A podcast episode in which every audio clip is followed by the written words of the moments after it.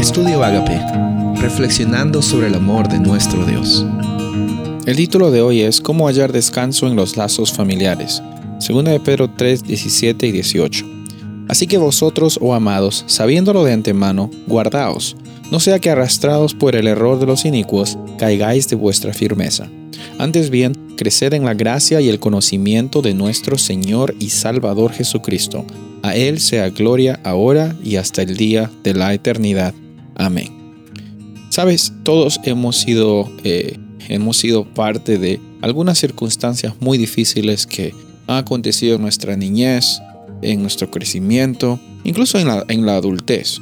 La realidad es que en este mundo vamos a encontrar bastantes disfunciones porque el pecado en sí es una disfunción que nos, eh, nos evita, nos bloquea tener una relación plena con Dios. Las buenas noticias son de que en Jesús tú y yo tenemos la oportunidad de restauración, que no hay disfunción que tú hayas pasado, que no Él no la pueda lidiar, que Él no la pueda eh, solucionar. Eh, es más, cuando Él murió en la cruz del Calvario, Él murió por todas las disfunciones, por todas las adicciones, por todos los problemas, por todas las traiciones, por todas las circunstancias difíciles que tú has pasado, pasas y pasarás en el futuro. Por eso son buenas noticias eh, el, proclamar acerca de la, la novedad de vida que tenemos en Cristo Jesús.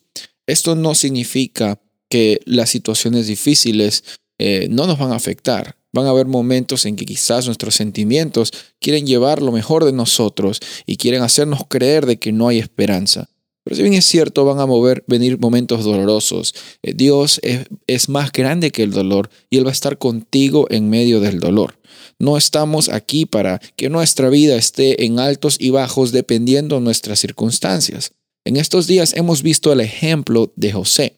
Hemos visto de que él no se ha dejado llevar, su vida no era como un viento que iba para un lado u otro.